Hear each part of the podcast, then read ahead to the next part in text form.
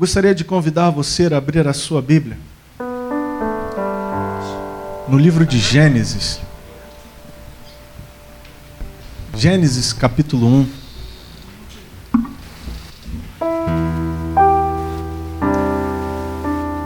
Glória a Deus. Ricardinho, vamos deixar por final. Desculpa, tá? Fica em paz. Nesse mesmo espírito, meu amado irmão, eu peço a você que você não se disperse, que você não retroceda naquilo que alcançamos até aqui, porque o Espírito Santo está aqui, o nosso Deus está aqui, como a série de mensagens que vamos falar desse Deus que é o nosso Deus, é presença real aqui em nosso meio nesta noite. Glória a Deus. Glória a Deus. Gênesis, capítulo 1. E os versos que vamos ler nesta noite são os versos 1 e 2. Confesso aos irmãos que isso que vamos estar iniciando nesta noite, esta série de mensagem, foi algo que Deus colocou no meu coração no dia de ontem. Não estava nada programado, não estava nada reservado. Mas enquanto eu estava na minha casa meditando sobre a palavra que hoje eu estaria aqui compartilhando com os irmãos, Deus colocou no meu coração que nós não iríamos fazer apenas um encontro, mas que nós iríamos fazer dois ou três encontros falando desta temática, o nosso Deus. E naquela hora eu mandei uma mensagem ao Pedro e falei: Pedro, prepara uma arte, vamos divulgar dizendo que nós vamos fazer uma série de mensagens porque essa é a vontade de Deus. E é assim que Deus faz, meu querido. É assim que Deus faz.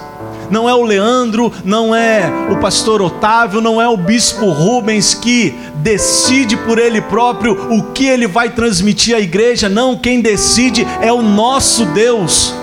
É o nosso Deus que usa filhos e filhas nesta terra a transmitir à igreja e aqueles que ainda não receberam a palavra aquilo que precisa ser dito à humanidade. Glória a Deus. E vamos iniciar nesta noite a nossa primeira etapa. E para isso vamos ler Gênesis 1, versículo 1 e 2 que diz assim: No princípio, criou Deus os céus e a terra. A terra, porém, estava sem forma e vazia. Havia trevas sobre a face do abismo, e o Espírito de Deus pairava sobre as águas. Eu convido você a ler junto comigo apenas o versículo 1 de Gênesis, no 3. 1, 2, 3 no princípio criou Deus os céus e a terra. Apenas a este ponto, oremos mais uma vez.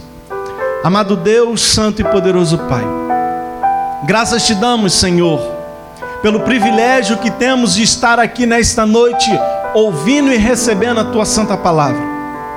Senhor, ser com a tua igreja, com os teus filhos que aqui se encontram nesta noite. Que o coração dos teus filhos seja como solo fértil a receber a palavra que o Senhor vai transmitir. Quanto a mim, Senhor, falho, pecador, limitado, me coloco debaixo das tuas mãos, clamando: Senhor, tem misericórdia da minha vida. Porque quem sou eu, Senhor? Mas aqui me coloco à tua disposição a ser usado. Pai. Portanto, fala através de mim e por mim, a tua igreja nesta noite Assim oramos, no nome santo de Jesus. Amém e amém. Você pode tomar o seu assento, por gentileza.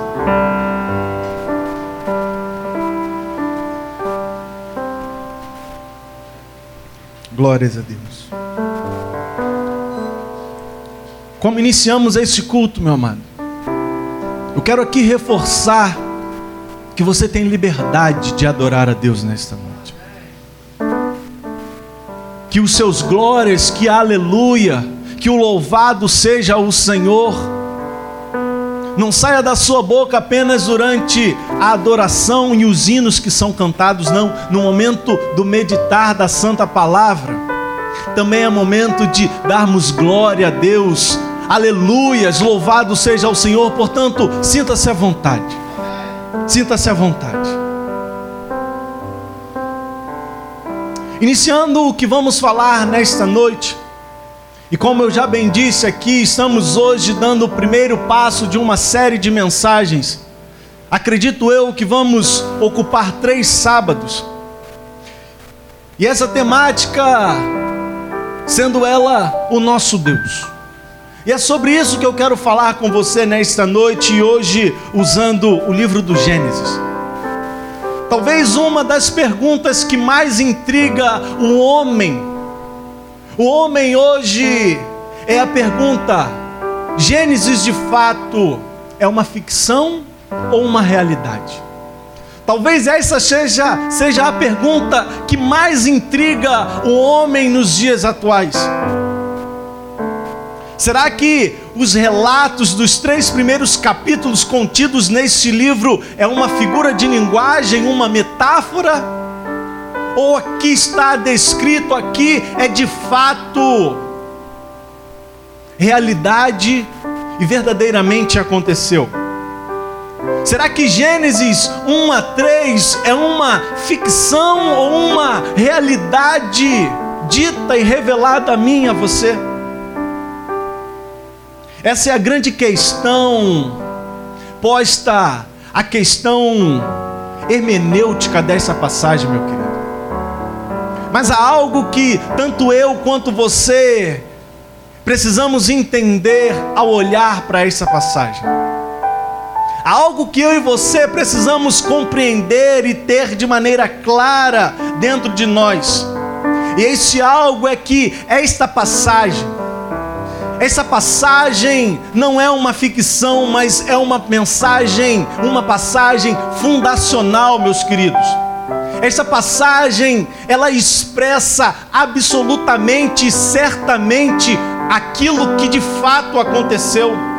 Essa passagem, ela revela e ela é extremamente vital. Vital para mim e para você e para a história do cristianismo. Pois se nós negarmos, se tanto eu quanto você negarmos a historicidade de Gênesis, se o homem negar o que está descrito em Gênesis, esse homem meio que estará colocando em xeque a integridade das Escrituras. E aquele que coloca, meu querido, a integridade da Escritura em xeque, essa pessoa provavelmente, provavelmente não terá, ela não vai ter condição de suportar e de sustentar para ela mesma, para a sociedade e diante de Deus que ela é um verdadeiro cristão. Eu gostaria de, antes de nos aprofundarmos sobre o que nós vamos falar nesta noite, dentro do versículo 1 de Gênesis, fazer aqui uma breve, mas importante introdução Introdução essa que vai contribuir grandiosamente para o que vamos falar hoje e nos próximos dias. E aqui já convido você, se programe a estar aqui nos próximos sábados. Não deixe de estar aqui porque eu creio que Deus vai abençoar a sua vida, mas você precisa se comprometer a ser abençoado por Deus. Nós vamos falar nesta noite sobre o tema O Nosso Deus. E como introdução, eu gostaria de destacar aqui a indispensável e absoluta importância do Gênesis. Isso porque este livro, isso porque sem este livro, meu amado irmão, eu e você não temos condição sem este livro, eu e você, nós não temos condição de explicar a existência do nosso Deus. Sem Gênesis, eu e você não conseguimos explicar a existência do nosso Deus. Mas há algo interessante aqui. Algo interessante, pois apesar de sem Gênesis, eu e você não conseguirmos explicar a, a existência do nosso Deus. O interessante é que Gênesis não se inicia tentando explicar a existência de Deus. Gênesis não inicia ali tentando explicar para mim e para você a existência de Deus, pelo contrário, Gênesis se inicia afirmando de maneira categórica a existência do nosso Deus. Gênesis parte então do pressuposto que Deus existe, e então anuncia ali, é anunciado ali a obra da criação, a criação perfeita. Entenda que sem o livro do Gênesis, sem esse livro, eu e você não conseguiríamos explicar a origem do homem. Sem esse livro, talvez eu e você poderíamos aceitar aceitar, não vou dizer acreditar, mas aceitar que a vida surgiu do espontâneo ou que o homem de fato é fruto de um evolucionismo. Mas para aquele que crê, aquele que crê na veracidade das Escrituras, para aquele que crê na veracidade do, do livro de Gênesis, para aquele que crê como verdade absoluta que tudo aquilo que está contido nesse livro, não apenas em Gênesis, mas de Gênesis Apocalipse. Esse entende de maneira clara e segura que a nossa existência não está ela relacionada, correlacionada ou ligada à evolução de um primata, não ele entende de modo claro que a minha e a sua existência está totalmente ligada a uma ação poderosa, uma ação poderosa e criadora do nosso Deus. Foi o nosso Deus quem nos criou, meu amado irmão. Você não é fruto da evolução do macaco. Sem o livro de Gênesis, nós não vamos conseguir também explicar a origem da família pois foi Deus quem instituiu a família. Foi o nosso Deus quem criou o homem, foi o nosso Deus quem criou a mulher. E também foi o nosso Deus quem instituiu o casamento, a aliança entre o homem e a mulher. Apesar da sociedade nos dias atuais, nos dias de hoje, tratar o casamento como uma instituição falida, por assim dizer, isso em nada é verdade. O casamento não é uma instituição falida. Sabe por quê? Pois, como eu disse aqui, o casamento é uma instituição divina e aquilo que é divino nunca será tido por falido, meu querido irmão. Porque foi Deus quem instituiu o casamento, o nosso Deus quem criou a família. Sem o livro de Gênesis, nós também não vamos conseguir explicar a origem do mal.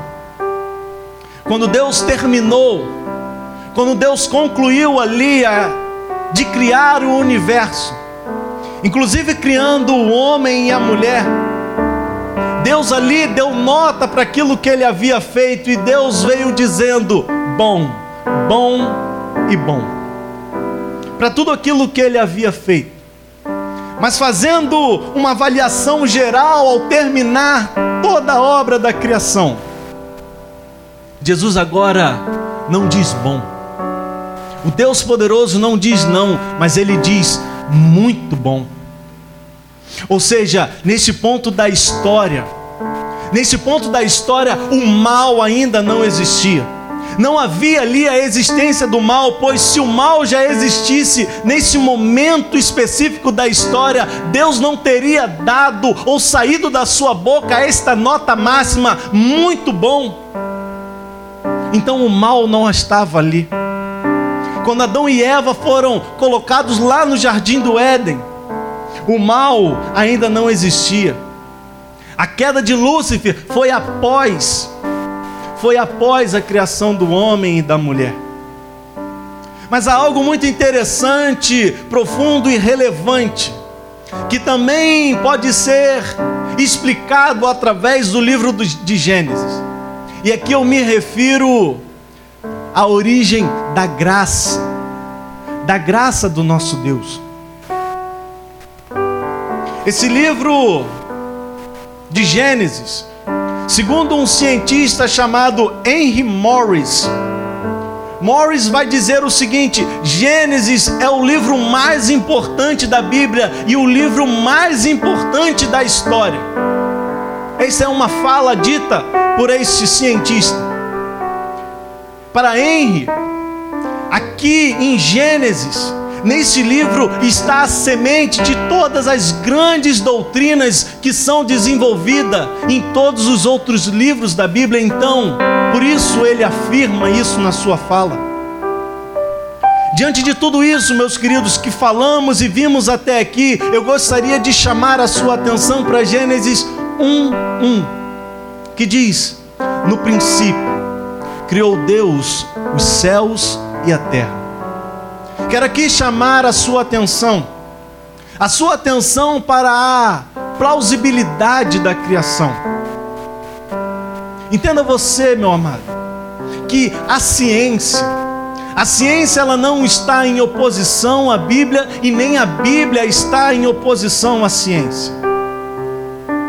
A grande questão é que a Bíblia, quando corretamente interpretada, e a ciência, quando corretamente entendidas, quando essas duas categorias são muito bem entendidas, compreendidas e interpretadas, elas jamais vão entrar numa rota de colisão.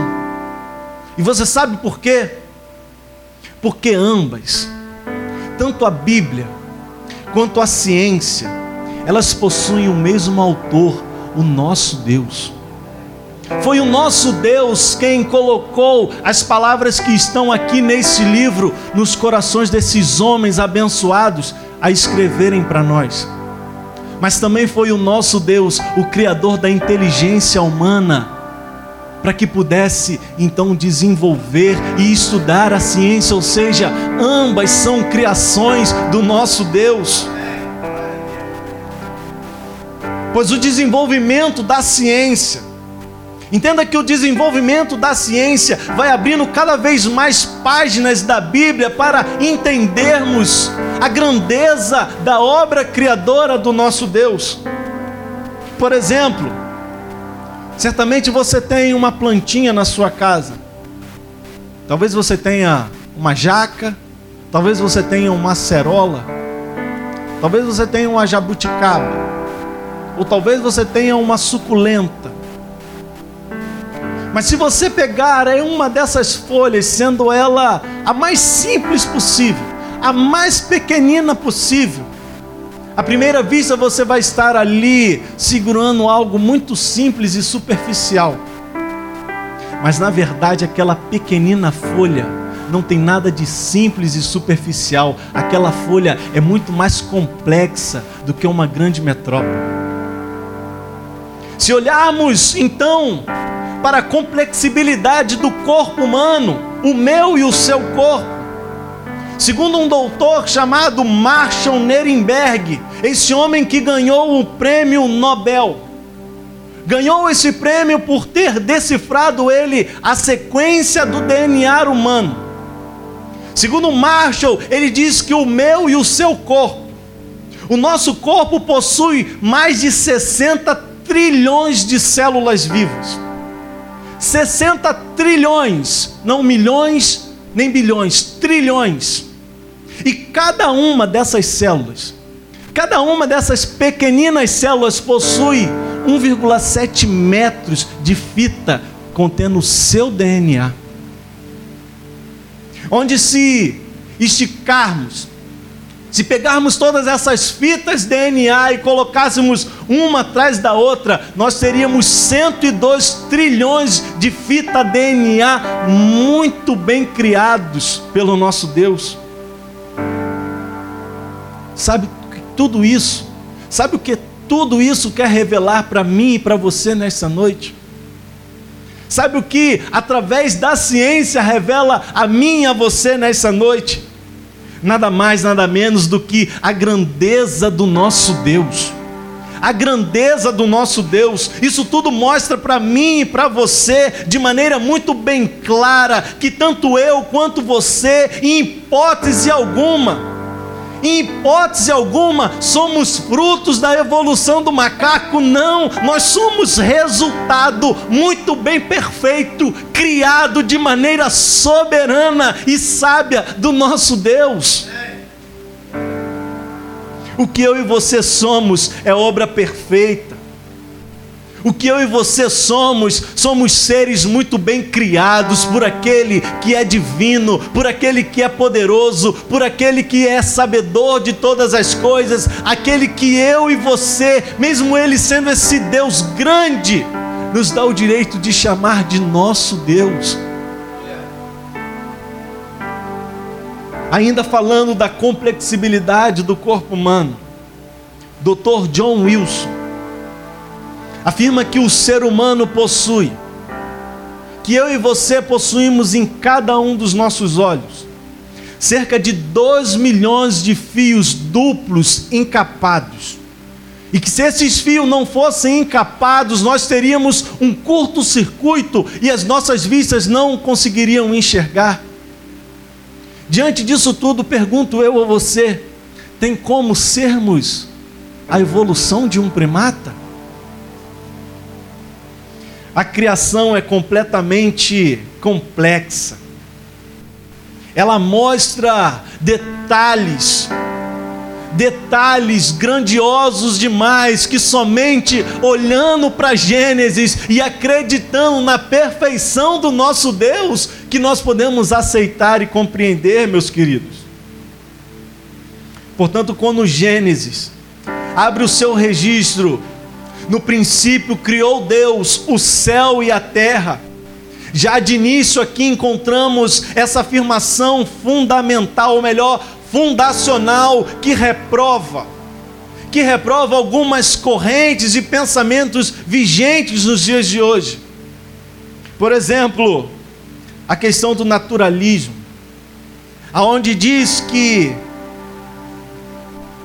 homens homens tentam banir a Deus, aonde homens tentam achar uma explicação plausível para a vida, outros dizem que Deus morreu, que Deus não existe mais, ou até mesmo que Deus é um delírio.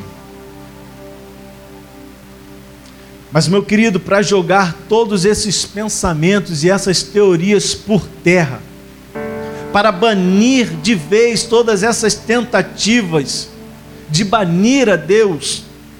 Gênesis diz de maneira afirmativa: no princípio criou Deus o céu e a terra. Gênesis 1 reprova também a geração espontânea, a geração que defende que o mundo deu a luz por si mesmo a vida não surgiu aleatoriamente. A vida não surgiu dessa forma, porque somente a vida, para se ter vida, é necessário ter outra vida. Vida procede de vida. Ela não surge espontaneamente, isso já é científico. Mas Gênesis 1 reprova também uma teoria muito bem conhecida por mim, por você e por todos nós. A teoria do Big Bang, que afirma que uma mega explosão cósmica formou os planetas e o universo. Meus irmãos, é claro, é claro, é lógico que tudo isso não se sustenta por si próprio. Tudo isso não se sustenta, isso porque isso porque a nota, a nota que de fato transmite a mim e a você uma explicação plausível e concreta, apenas encontramos em Gênesis. É claro que isso não se sustenta. Sabe por quê, meu querido? Porque quando Deus criou o mundo, Deus criou este mundo, Ele criou a mim e a você já com um propósito. Você foi criado, você foi trazido à existência já com um propósito. Nós não estamos aqui porque uma explosão cósmica nos colocou aqui. Nós estamos aqui porque o nosso Deus queria que estivéssemos aqui nesta noite. Você sabe muito bem, você sabe muito bem que se a Terra estivesse alguns metros mais distante do Sol, nós congelaríamos. Mas se ela estivesse também mais alguns metros mais próximos do Sol, nós morreríamos queimados. Diante disso tudo, eu pergunto: será que uma explosão cósmica poderia ter ser tão precisa dessa forma? Diante disso tudo, pergunto eu a você: existe resposta ou explicação mais consistente do que a que tudo isso que podemos contemplar, a essa obra perfeita, é resultado da mão do nosso Deus? É óbvio que não. É evidente que não, meus amados irmãos. Tanto eu quanto você as estrelas, o ar, o planeta Terra, o universo, todas as coisas. Todas as coisas foram criadas por um só, um ser supremo, um ser celestial, um ser divino. Tudo isso foi criado pelo nosso Deus, aleluia, e glórias a Ele. Eu acho que você não ouviu. Eu acho que você não ouviu o que eu acabei de dizer. Eu acabei de dizer que você, meu querido irmão, esta mão que você pode agora estender e contemplar com seus olhos, esse ar que está aí agora entrando nos seus pulmões, gerando vida em você, tudo isso é resultado do nosso Deus. O nosso Deus não é o acaso que nos coloca aqui. Quem nos colocou aqui foi a própria mão do nosso Criador. Aleluia! Aleluia! Quando Moisés escreveu o Gênesis, ele escreveu: No princípio criou Deus o céu e a terra. Ele está partindo então do pressuposto que Deus de fato existe ele não explica, ele não está aqui, como eu disse no início, tentando afirmar a existência de Deus. Portanto, já podemos dizer que aqui está se combatendo o ateísmo, porque de fato Deus existe e ele já existia antes de tudo ser formado. Quando Moisés afirma, no princípio criou Deus o céu e a terra, aqui também, através de Gênesis e desse escrito de Moisés, é possível também combater o politeísmo, uma crença que crê e defende a existência de vários deuses.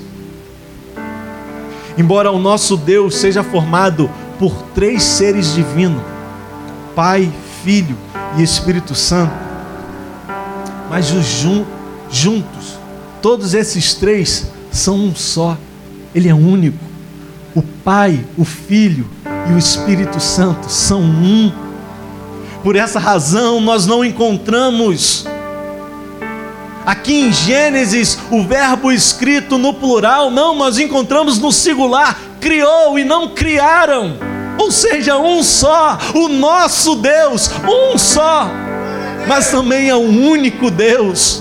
O único Deus criador dos céus e da terra, o único Deus criador de todas as coisas que nós podemos contemplar com os olhos, o único Deus que formou a mim e a você. Dessa forma podemos entender de maneira muito bem entendida que esse texto não se refere a deuses no plural. O verbo está aí, criou se refere a um único Deus, a um único ser que é digno de ser adorado. Somente a um único ser que é digno de ser engrandecido, somente um que é digno de ser chamado de Senhor, somente um que é digno de ser chamado Santo, Santo, Santo, como cantamos aqui nesta noite, aleluia. Mas Moisés também combate através desse versículo. No princípio criou Deus os céus e a terra. O panteísmo. Mas o que é o panteísmo? Panteísmo é a ideia de que tudo é Deus. Tudo é Deus e Deus é tudo.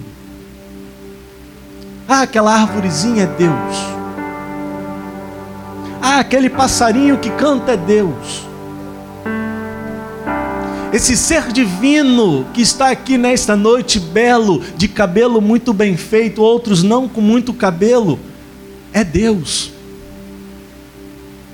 Não, meu querido, isso é mentira. Isso é mentira.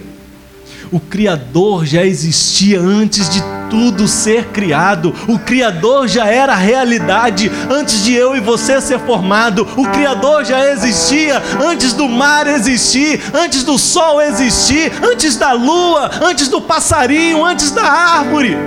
Ele já existia. Está escrito: no princípio criou Deus os céus e a terra, ou seja, os céus e a terra tiveram um princípio, um começo. Mas o nosso Deus, o nosso Deus, que criou os céus e a terra, já era Deus exaltado e adorado antes de tudo isso ser formado. Aleluia! O Criador já existia antes da criação. Consequentemente, o simples fato de Moisés afirmar: no princípio criou Deus o céu e a terra, ele está aqui reprovando a ideia de que a matéria ela é eterna, como defendiam os gregos. O mundo em que vivemos é feito de matéria e energia. Mas matéria e energia não criam a si próprio. A matéria não se autocria ou a energia se autocria, não.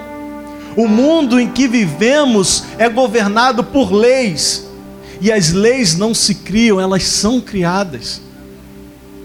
Logo, alguém é antes da matéria alguém está fora da matéria, alguém é independente da matéria, alguém criou a matéria, alguém estabeleceu as leis, e esse alguém é o nosso Deus. Dito, dito tudo isso que vimos até aqui,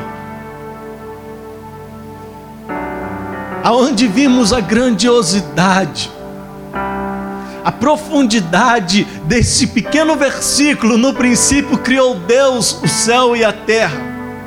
Eu gostaria de ir mais fundo com você. Eu gostaria de ir mais fundo com você neste curto versículo, a falar dos muitos atributos que o meu e o seu Deus tem. Ainda olhando para esse versículo, faço eu a você a seguinte pergunta: qual foi o tempo? Qual foi o tempo da criação? O texto diz: no princípio. No princípio. Notem comigo que há algo muito importante aqui. Antes do princípio, então não havia tempo. Antes do princípio não havia história. Antes do princípio tem-se a eternidade. Logo, a criação, a criação é feita nesse transpasse, vamos dizer assim. A criação ela é feita nesse intervalo, não de tempo, porque acabamos de falar aqui. Mas vamos usar intervalo para a sua melhor compreensão. A criação não é eterna, porque eterno somente o nosso Deus é. Somente o nosso Deus é. É muito importante você entender com esse texto que Jesus diz em João 1:1. Você não precisa abrir, mas está escrito: "No princípio era o Verbo, e o Verbo estava com Deus, e o Verbo era Deus". Por que é importante você entender isso? Porque tanto eu quanto você todos nós precisamos compreender a questão do tempo e da realidade. Leandro, o que você está querendo dizer? Você está aí agora entrando numa vibe, vamos dizer assim, que eu não estou compreendendo. Eu explico para você. Se você subtrair 100 dias, 100 dias de 100 anos, você, ao subtrair esses 100 dias de 100 anos, você não terá mais 100 anos. Você há de concordar comigo? Estou correto? Mas se você tirar 100 anos da eternidade, quanto fica? 100 anos é tirado da eternidade, quanto fica? A eternidade. E se você tirar 200 anos da eternidade, quanto fica? A eternidade. Se você tirar um milhão de anos da eternidade, quanto vai ficar ainda a eternidade? Logo, a eternidade não é tempo. A eternidade não é tempo, logo nós percebemos que tanto eu quanto você não compreendemos e entendemos muito bem a eternidade, por assim dizer. E você sabe o porquê disso? Sabe por que, que eu e você compreendemos o tempo, mas nós não conseguimos compreender a eternidade? porque a eternidade é um atributo totalmente exclusivo do nosso Deus. Não é algo exclusivo, não é algo explícito. A mim e a você nós temos uma breve compreensão de que é algo que não acaba, mas na sua essência, esse é um atributo exclusivo do nosso Deus. No princípio criou Deus os céus e a terra. Mas quem seria o autor dessa criação? O próprio versículo responde: está escrito: no princípio criou Deus. No princípio criou Deus os céus e a terra. Se você afirma que no princípio criou Deus o céu e a terra, você está aqui fazendo algumas afirmações ao crer nessa verdade.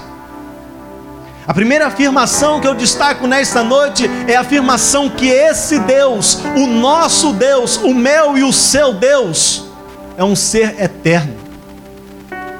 Pois se ele fosse temporal, se ele fosse temporal assim como a criação é, ele teria que ser criação também e não criador. Ele teria que ser criado e não o criador, pelo contrário.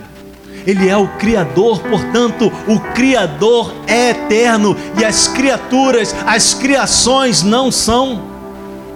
A segunda afirmação, ainda dentro desse versículo, é que esse Deus, o nosso Deus, é um Deus autoexistente. Tudo existe, tudo que existe, como já falamos aqui, existe porque foi criado por Deus. Mas o nosso Deus, o nosso Deus, ele é incriado. Ele é incriado, não mal criado, ele é incriado, ou seja, por ele ser esse ser eterno e incriado, ele autoexiste. Ele autoexiste. O nosso Deus é que dá a vida a todos nós. Mas ele não deriva da vida de ninguém, pelo contrário, a vida está nele, ele é a vida. O nosso Deus não necessita que deem a ele vida. Como eu já disse, ele é a vida, ele é a própria vida, a vida provém dele. Como Adão foi ali feito do barro, talvez estava ali apenas um bonequinho. E aí o que Deus faz? Só para vida. Só para vida.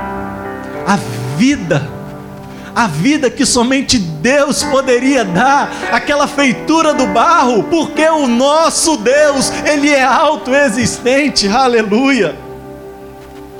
Por essa razão, Jesus diz para Moisés: Eu sou o que sou. Por isso, Jesus disse para os judeus: Antes de Abraão, eu sou. Antes do mundo ser formado, eu sou. Eu era. Eu sou. E eu seguirei sendo. Eu seguirei sendo. Aleluia aleluia, Ele seguirá sendo esse Deus poderoso, meu amado irmão. A terceira afirmação que esse versículo mostra a mim e a você é que esse Deus, o nosso Deus, ele além de ser eterno, ele além de ser autoexistente, ele é autossuficiente. Deus não precisava criar o universo. Ele não precisava criar a mim e a você para que ele pudesse ser Deus, não. Ele já era Deus, independente de tudo existir. Se eu e você não viéssemos, estivéssemos sido trazidos à vida, se este mar maravilhoso que alguns puderam contemplar aí nos dias de férias, se nada disso existisse, uma coisa é certa: Deus já existia. Deus já existia porque Ele é autossuficiente. O nosso Deus não é apenas eterno, Ele não é apenas autoexistente, Ele é também autossuficiente. O nosso Deus, Ele não deriva, Ele não depende da glória da criação para Ele ser Deus. Ele não precisa que o ser humano, o homem e a mulher venha ficar estarrecido quando contempla ali uma orquídea, vamos dizer assim, muito bem pintada.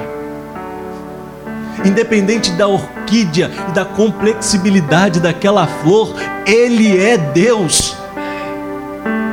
Ainda olhando para o versículo 1, e aqui mais uma vez eu gostaria de chamar a sua atenção para o verbo que está aí neste versículo.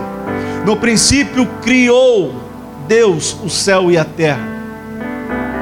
Esse verbo na língua hebraica vem de bará. E bará é um verbo específico, específico para ser usado para Deus, para se referenciar a Deus.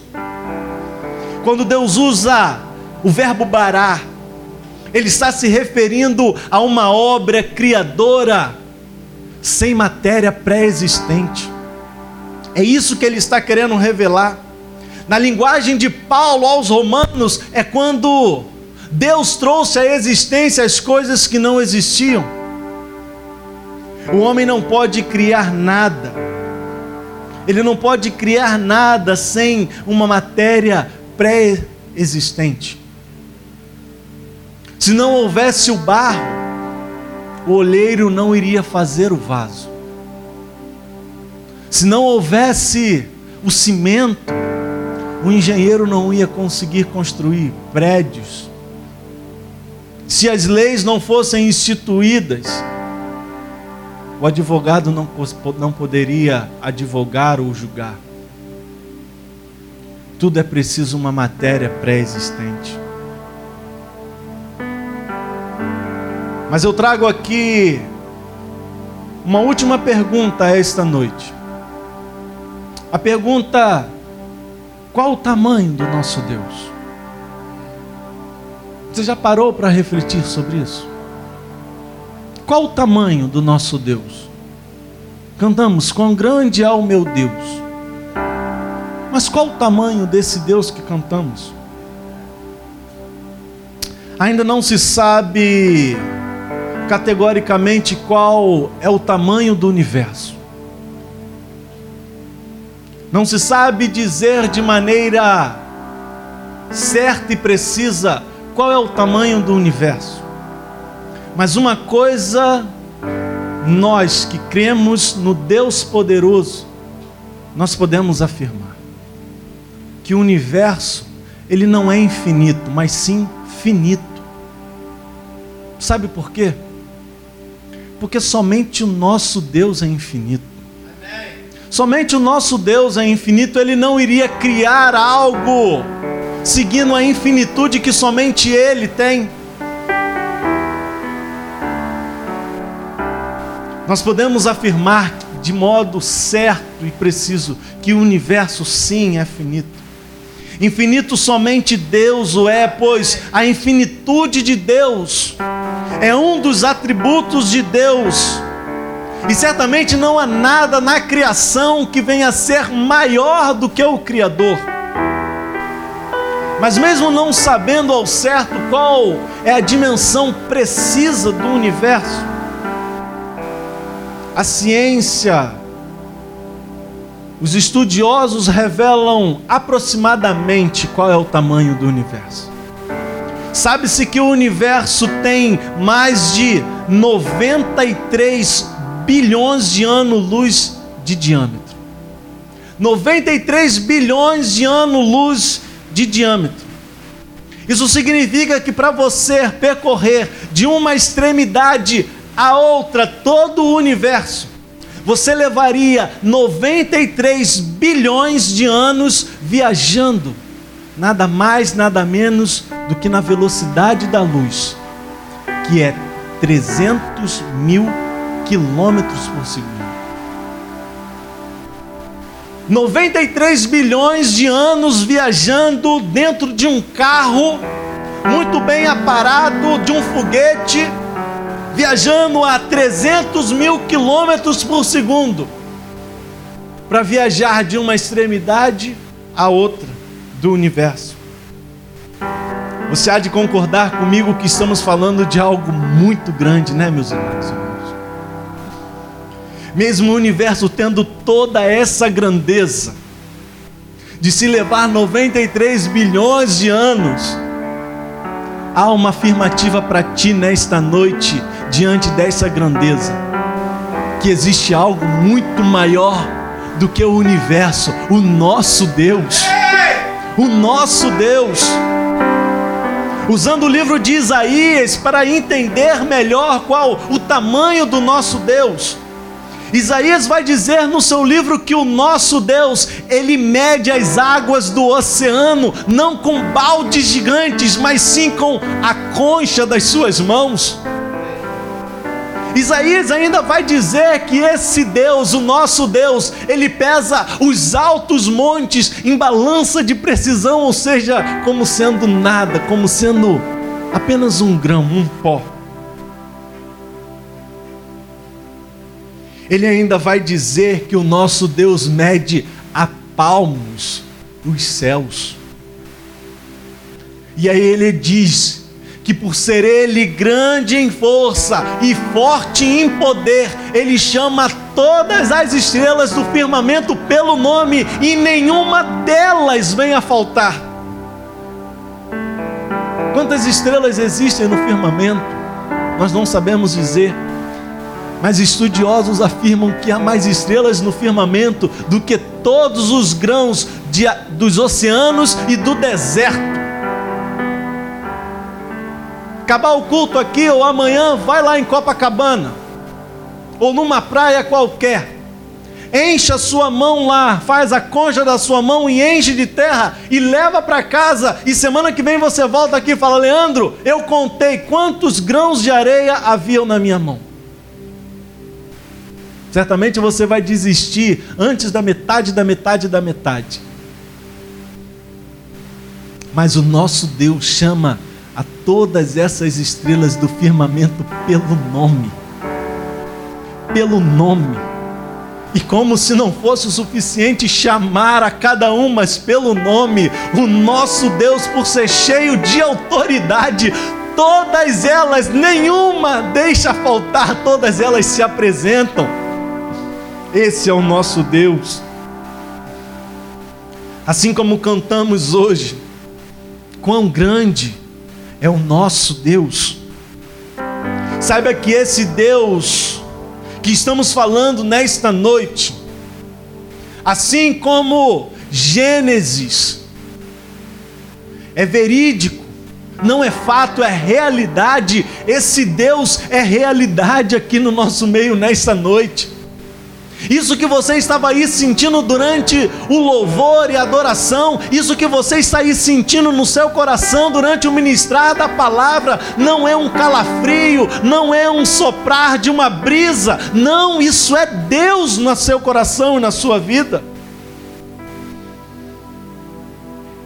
Mesmo a nossa compreensão humana sendo pequena demais para entender Deus na sua totalidade, há algo que eu e você podemos ter certeza, e eu gostaria que você saísse daqui desta noite tendo isso de maneira convicta no seu coração. Que o nosso Deus de fato é grande, como cantamos. Que o nosso Deus é poderoso. Que o nosso Deus é soberano que o nosso Deus é autossuficiente, que o nosso Deus é incalculável, que o nosso Deus é autoexistente, que o nosso Deus é eterno, que o nosso Deus é soberano, que o nosso, que o meu e o seu Deus está aqui nesta noite, neste lugar. Que o nosso Deus cura, que o nosso Deus contém a sabedoria que nenhum intelecto humano pode chegar aos pés dos pés dos pés. Mas esse mesmo Deus possuindo todos esses atributos, esse Deus tendo todos esses graus superlativos, esse Deus mesmo possuindo todos esses atributos, o nosso Deus se importa comigo e se importa com você. O nosso Deus se importa comigo e com você. Quantos de nós já não conheceu pessoas que quando subiram na vida, subiram alguns degraus mais na vida, deixaram de se importar com aqueles que estão para trás, aqueles que para ele é tido como inferiores. Mas o nosso Deus não é assim. O nosso Deus está no grau mais elevado. O nosso Deus está sentado no trono mais glorioso, mais celeste. O nosso Deus está no local, como Jorge Eduardo acabou de falar, num outro patamar. Num outro patamar mas mesmo estando num outro patamar, Ele não vira as costas para você, Ele não circunda você quando Ele te vê ali, sujo. Ele não volta o nariz ou tampa o nariz quando você está fedendo de pecado, não. Ele não se afasta de você, pelo contrário, ele diz: Eu estou aqui, meu filho amado, eu estou aqui para te ajudar. Eu quero de fato ser o seu Deus. Portanto, meu querido, que nesta noite você saia daqui com esse pedacinho, com esse mísero pedacinho, porque isso é a única coisa que eu vou conseguir passar para você do nosso Deus. Talvez você vai falar assim: caramba, Leandro, que exposição grandiosa. Eu vou falar para você: não é nada ainda do que o nosso Deus é. Não é nada. Mas nós vamos tomar conhecimento pleno do que Ele é lá na glória, quando junto com os anjos nos unimos e estarmos lá, Osana, Osana nas alturas, grande é o nosso Deus, soberano é o Senhor, aleluia. Eu gostaria que você curvasse sua cabeça, por gentileza. Amado Deus, poderoso Pai, Senhor, te louvamos porque a tua palavra é alimento para os nossos dias. A tua palavra vivifica a alma, a tua palavra nos ensina, nos repreende, mas também a injeção de ânimo dentro de nós. A tua palavra é a viva esperança para vivermos neste mundo tão sujo. Senhor, damos graças a Ti por essa oportunidade que hoje recebemos de estar aqui ouvindo um pouco mais sobre a grandiosidade do nosso Deus. E saímos daqui hoje entendendo uma pequena parte, e sabemos que Tu, Senhor, é muito mais, que o Senhor de fato é insondável, que o nosso intelecto, que a nossa sabedoria não consegue, nunca conseguirá compreender o Senhor na totalidade. Mas te pedimos, Senhor, cultiva em nós, cultiva em nós algo que é indispensável, algo que é indispensável para nossa existência, algo que é, que melhor é estar contigo, que não somos nada longe da tua presença, Senhor que não somos nada quando achamos que podemos caminhar pelos nossos próprios pés, Senhor. Ou que podemos lutar com os nossos próprios braços, não, Senhor, cultiva em nós essa essência de termos o nosso coração que precisamos, que carecemos de estar ao teu lado todos os dias da nossa vida até o dia em que o Senhor voltar novamente a este mundo. Assim oramos, no nome santo de Jesus. Amém e amém. Glória a Deus.